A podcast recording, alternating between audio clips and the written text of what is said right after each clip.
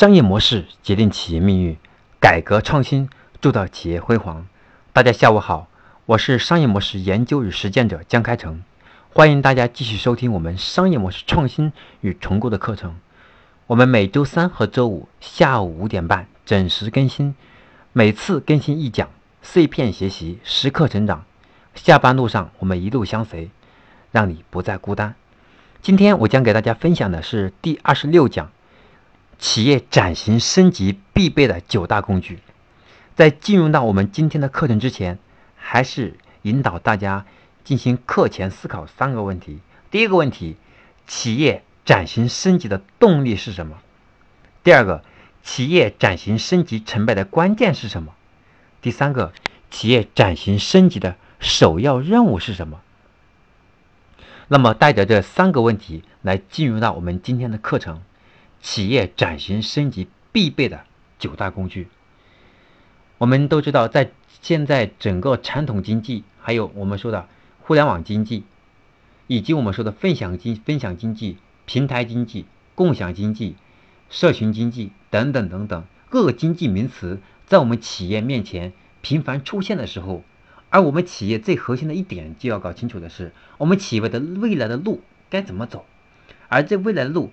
不管是如何去走，不管是走技术路线创新，还是走模式的创新，还是走我们现在的这个核心这个核心竞争力的重新塑造等等，无论从哪个角度，那我们企业都是要有新的工具助力我们企业做更好的转型升级，能够转到我们自己想要的那条企业的发展道路上，能够在这条道路上找到我们自己的核心竞争力，在这条道路上能够让我们。用更快的速度，用更巧巧妙的方式，和用最核心的技巧，以及用最核心的资源，综合的把我们这个路走好，能够在未来企业的发展道路上，让我们势如破竹的发展。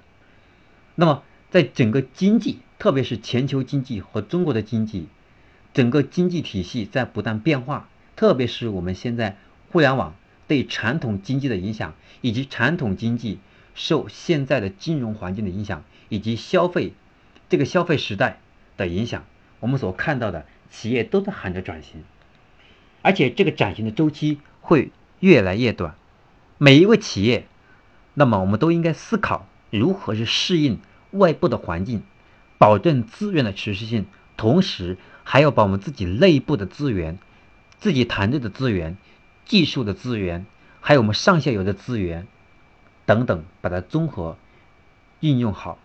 那么，在企业的转型过程当中，光有我们现在的想法还是不够的，我们需要有很好的执行力。而执行也是我们和竞争对手有效区分的核心竞争优势。我们所看到的今天，我们的技术的门槛其实越来越低了。表面上，我们云计算、我们的大数据、我们人工智能、我们的语音合成，其实它这个技术就像我们说的。共享单车这个开锁，对吧？这个开锁从摩拜开始一开始用上的，我们发现一夜之间都用上了。因为这个技术的门槛，只要有人发现了，很快就能被 copy。这是我们中国人最聪明的猴子，这世界给我们的一个名头，也是一个真实的啊。那么，那么在执行的过程当中，是我们转型成败的关键部分，也就是想法。其实我们现在传统企业想法，随着互联网的传播力。随着现在政策的不断的调整，也随着现在经济体系的不断变化，我们越来越摸清楚了大概方向要怎么走，但具体怎么去执行，那我们很多企业就很迷糊了。因此，这也是一个最核心的关键。那么在执行的过程当中，有四个方面非常重要。第一个是速度，第二个是敏捷力，就敏捷度；第三个是创新能力，第四个是生产力。那么在我在我看来哈，执行。要做到位，也就是我们要落实企业转型升级，我们需要这九大工具。那么，这也是我们现在我们中国的企业，特别是我们传统企业，在转型升级过程当中非常非常重要的九大工具。这九个工具从思维，从思维到落地，从方法到执行，从从这这从这个智取的执行，再到监督，到最后的结果反推。等等，已经是层层递进的，用九大工具能够帮助我们把转型落实到地上，能够真的产生价值，也就是我们说的接地气。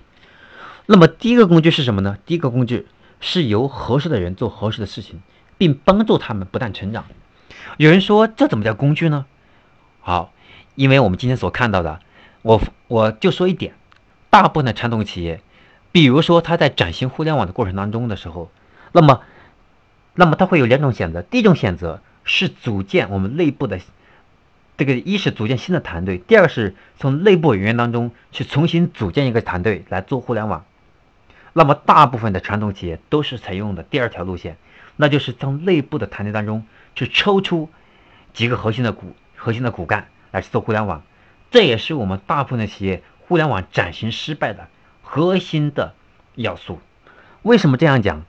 因为我们说一个一个人做决策和一个人是努力做好一件事情，他最后的成败的关键是由他的思维、他过去的经验和他自己的思考力等等来决定的。而一个人当中，一旦他用过去的思维是固化对现在的互联网运营。和现在我们企业转型的商业模式做判断的时候，他是用过去十年、过去五年的经验来判断今天的企业的发展。这个时候很容易把过去的成功当成经验，复制到今天的项目运营，是这个应用到我们的商业模式当中、新的商业模式的设计当中去。这个时候很有可能过去的成功把我们今天带进了深渊。因此，我们有合适的人做合适的工作，并帮助他们是不断成长。那我我们应该让八零后、九零后来让他们去担任我们企业未来，让我们企业未来的这个，让我们企业未来的发展。那么在这个发展道路过程当中，我们需要不断去挑战。那么这个合适的人做合适的事情就非常重要了。那么这是比如说我们过去苹果公司，比如比如过去哈，苹果公司现金流出了问题的时候。那么后来有新人进来，就发生了非常新的变化。这个新的人会给这个公司带来新的活力。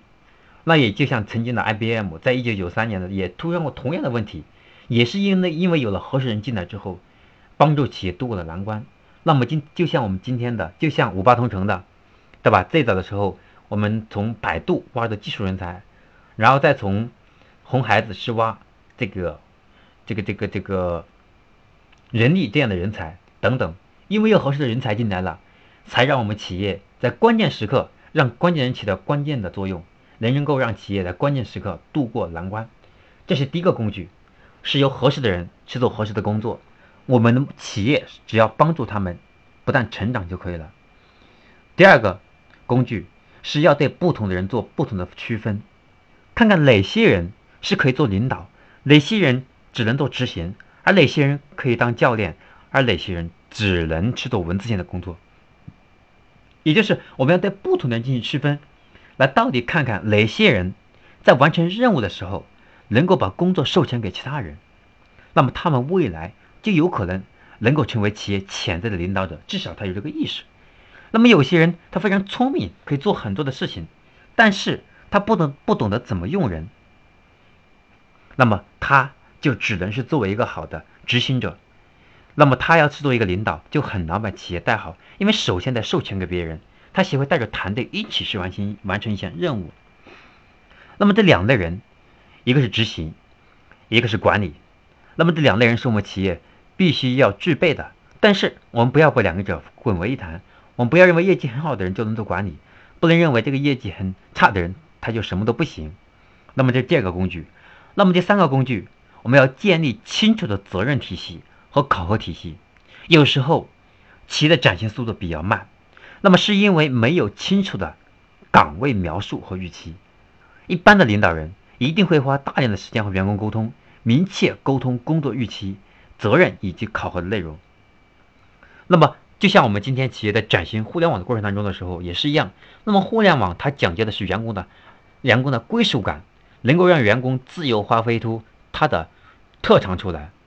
因此，我们就不能用过去的那种流水线的方式来和现在的八零后、九零后是给他们布置那种任务，让他们用过去的方法去做执行。因此，我们应该用互联网开放的思维，用开放的策略、策策略，让年轻人能够在自由的空间当中去自由的创造出最有价值的那部分企业的核心想要的那部分价值。那么这是第三个工具，第四个工具，那么是我们要让年轻人，我们要让我们的新的核心的储备人才来打造企业新的里程碑。我们一定要有耐心、决心，把企业里程碑做好，这样才能够让企业有里程碑的意识和大家在不断颠覆和创新。只有这样，我们才能清楚的知道我们企业未来，我们未来这个有哪些人能够为企业创造更高的创新价值，同时在什么时候我们做好什么事情。这一点对企业转型也非常重要。那么第五个工具呢，很关键，是我们要不断监督整个企业的管理过程。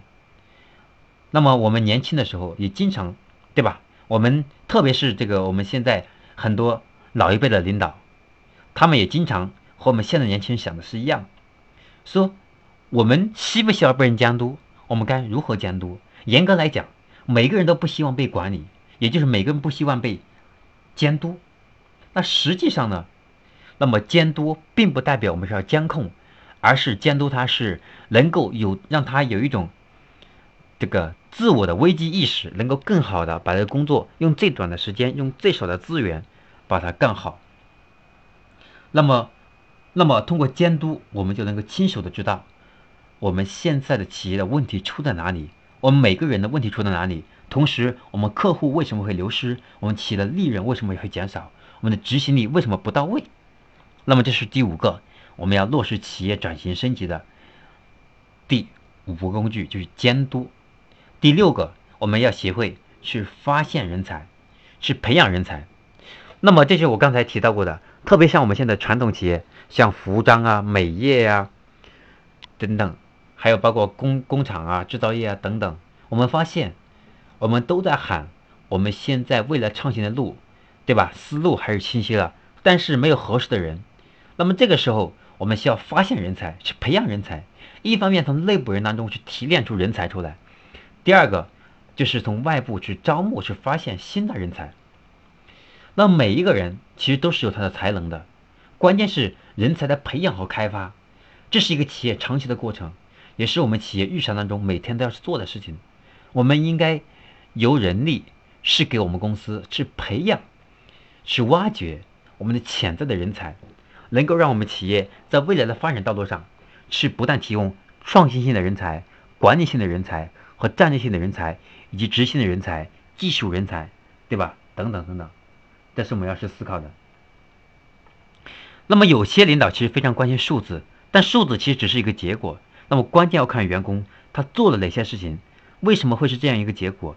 培养人才的关键，我们要从小事做起，比如给一个员工设定一个小的可以实现的目标，帮他实现这个目标。那么这个过程你会去发现，这个员工他会有成长性，他的成长性是不是我们期望的那样？还有我们在帮助员工成长的过程当中，我们投入的资本和最后的回报是不是均衡的？这样我们既能吸引很多的员工和企业一起共同成长，同时也能判断出我们企业到底有哪些是人才。哪些只能是普通员工？这是第六个工具，发现人才，培养人才。那么第七个工具是什么呢？那么我们人才，我们说中奖之下必有勇夫，对吧？那么我们中奖，那么就要这个奖励和激励机制，对做的比较好的、比较棒的员工，那么我们应该进行一定的金钱、这个物质的奖励和精神的奖励，我们帮助他能够在企业当中树立榜样的价值。能够让其他做的不好的人向他学习，同时，我们应该关注那些非常擅长技术和强调协作的人，来奖励和表彰他们。一方面，我们企业要从管理上创新改革；第二个是，我们要从技术上创新改革。因此，这两种人也是自企业未来转型成败的关键。那么，这个第八个工具是什么呢？第八第八个工具，我们要去分析我们的员工。他的潜在价值。那么，企业是由人组成的。那么，在招聘的时候，往往第一年就应该对员工进行彻底的分析，看看他们的文化、他们的素质、他们的思想、他们的工作态度、他们的潜力、他们未来的企业能实现的价值的预估。把他们放到非常合理的岗位上，让这些人在合理的岗位上去实现他们的特长，去观察他们能否为企业创造更高的价值，它的价值空间，它的天花板在哪里？这样我们企业就知道哪个员工我们能够投入多少资源在他们身上，对吧？让所有的人都耐心的听一点东西，其实是不容易的。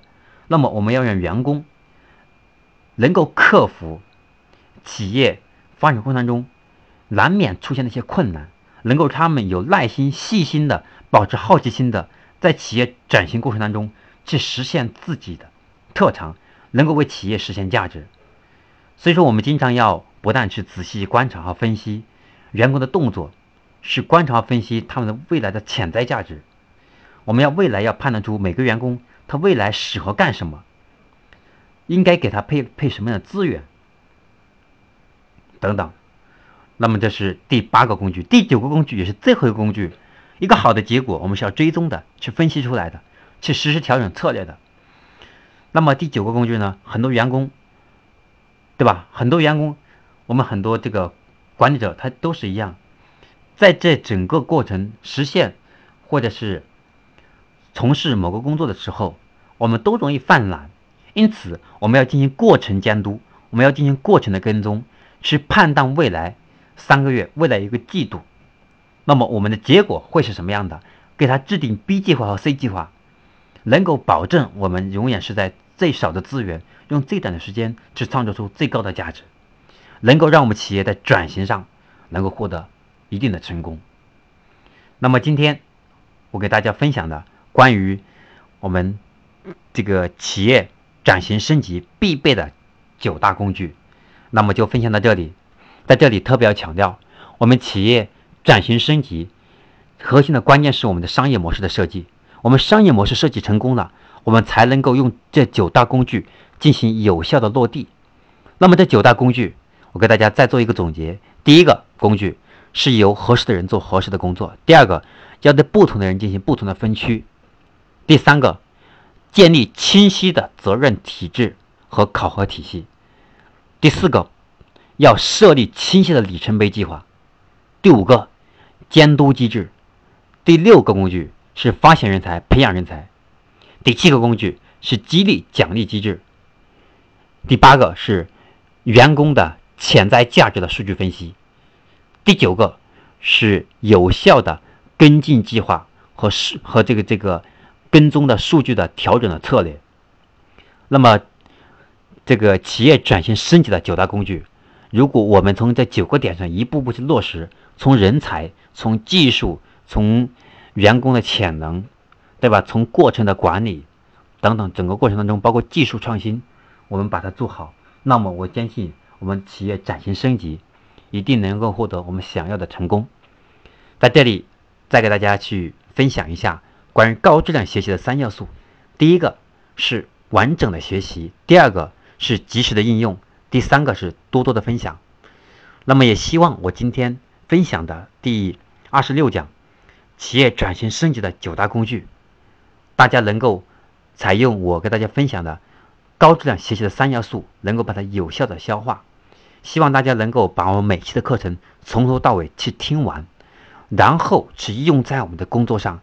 同时用完之后，把我们的经验分享给身边的朋友，把我们的链接分享给身边的朋友，让朋友一起共同成长，利用商业模式为企业的转型升级，为企业未来的发展去奠定良好的基础。商业模式决定企业命运，改革创新铸造企业辉煌。我是商业模式研究与实践者江开成。我们今天的课程就分享到这里。我每周三和周五下午五点半准时更新。欢迎大家及时收听并分享，您的收听与分享是我们坚持的最大动力。今天的课程我们就分享到这里，祝大家这一期节目收获满满。我们下期节目再见。我们每周三和周五下周五五点半准时更新，欢迎大家及时收听。我们下期节目再见。